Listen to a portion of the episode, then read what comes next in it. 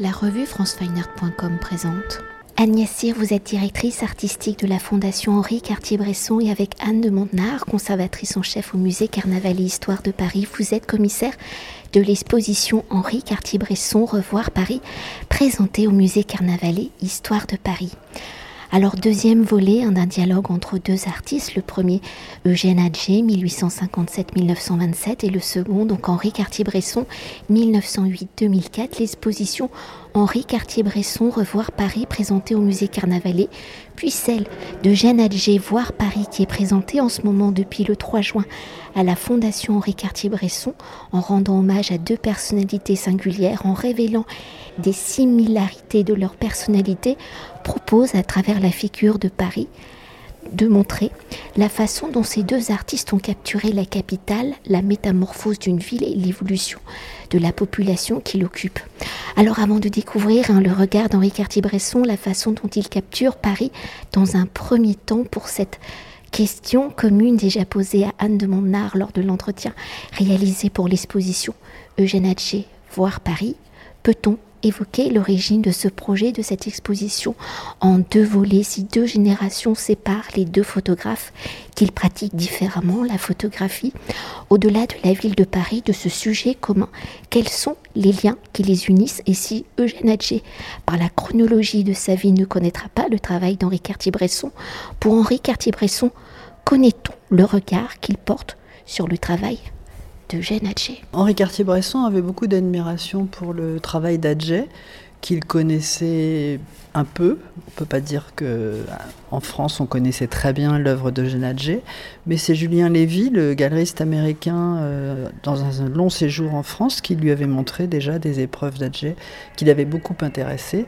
Et d'ailleurs, l'exposition à Carnavalet démarre par une petite, euh, un petit audiovisuel où on montre des photographies au dos desquels Henri écrit que c'est un hommage à Eugène Adjet. Donc euh, c'est quelque chose qui, l'intéressait. Je pense que tous les deux sont des photographes de la modernité.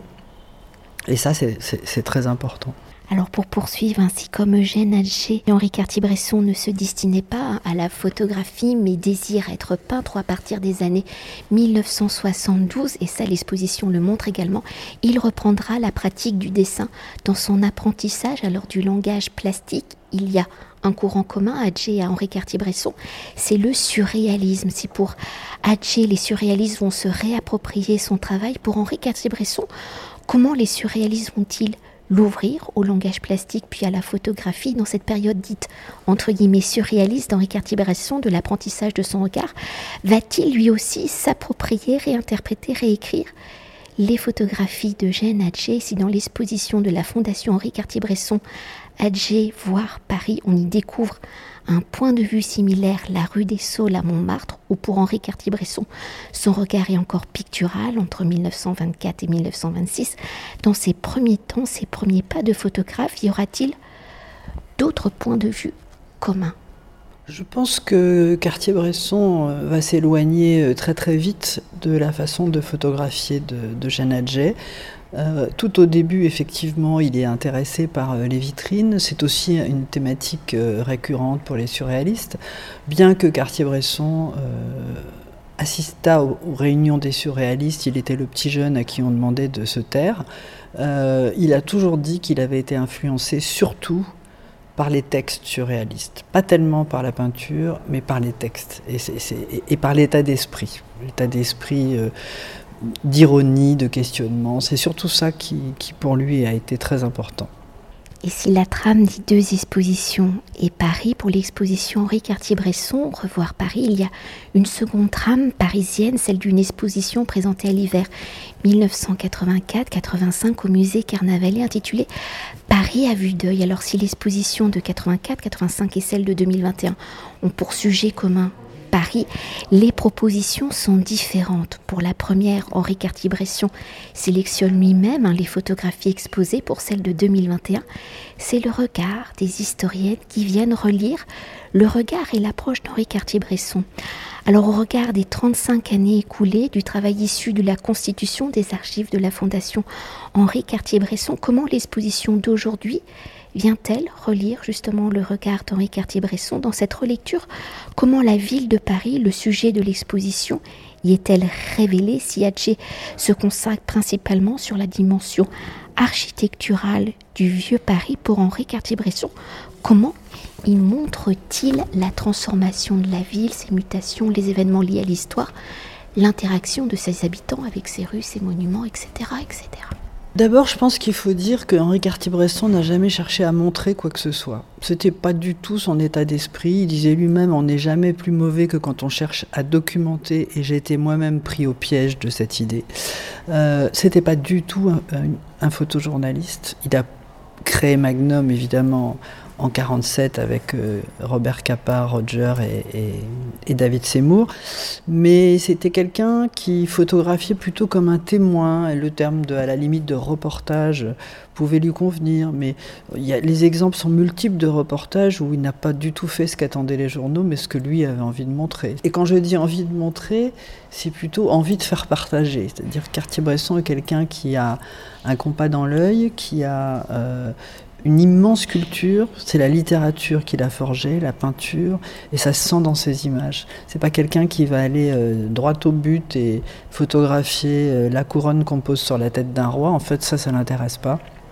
Il va plutôt photographier la foule en liesse ou, ivre morte. Euh, c'est plutôt ça qui l'intéresse. Donc, Adjet, de toute façon, a soi-disant parlé de ces photographies comme de simples documents. C'est un petit peu toute notre stratégie en, dans l'exposition Adjet, c'est de montrer le, plaisir de voir, aussi bien le plaisir de voir d'Adjet que le plaisir de voir du spectateur. Et ça, c'était un petit peu mon idée au départ. Euh, la jouissance de l'œil, c'est quelque chose qui est très bressonien. Cartier-Bresson parlait tout le temps de la jouissance de l'œil, du plaisir, il en parlait tout le temps, et pour lui, une image, elle est constituée quand euh, finalement elle fait plaisir à l'œil, même si c'est une scène triste, hein, mais il faut que l'image, elle, euh, elle résiste et qu'elle ait quelque chose à, dire par elle-même. Alors si il ne se définit pas hein, comme euh, photojournaliste, pourtant il va photographier les grands événements de Paris. Il y, a des, il y a la libération, il y a mai 68, il y a la construction de la défense, les bidonvilles, il y a tout ça quand même.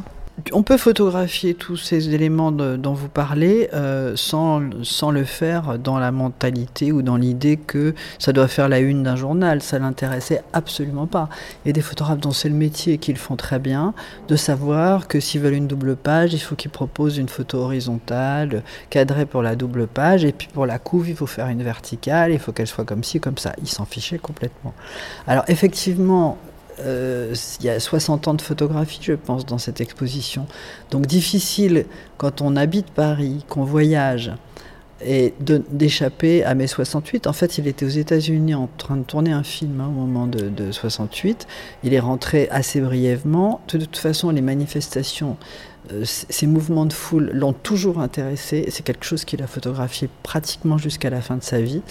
Donc il est allé photographier les manifestations. Mais c'était pas dans l'idée. D'ailleurs, euh, il y a eu très très peu de parutions de ces photos à l'époque, de, des, images de 68, dont certaines sont excellentes.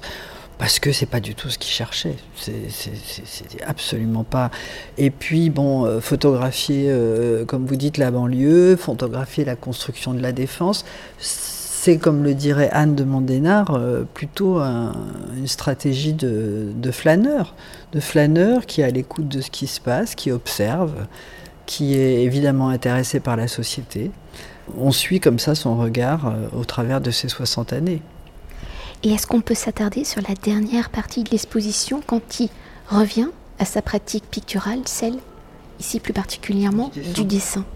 Cartier-Bresson, euh, à un certain moment, a commencé à en avoir un petit peu assez de, de, voyager, surtout. En fait, il, avait plutôt envie de rester dans les pays. On l'a bien vu, il est resté trois ans en Asie au moment de la, Chine qui devient communiste. Il est resté une année au Mexique euh, en 1934-35. Il est resté une année en Afrique en 1929. Enfin, c'est quelqu'un qui aimait rester quelque part et, être un observateur euh, qui vivait qui vivait les choses avec les, avec les gens avec qui il était, rencontrer les scènes culturelles, il se fait beaucoup d'amis au Mexique, il se fait beaucoup d'amis en Inde aussi.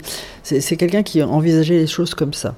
À 60 ans passés, après 68, il a commencé à s'écarter de Magnum et à dire que ça suffisait. En plus, Magnum prenait un tournant peut-être un peu trop commercial pour lui. Bon, évidemment, lui n'avait pas trop besoin de vendre ses photos pour vivre. Il n'était pas un milliardaire, hein, mais bon, ça allait.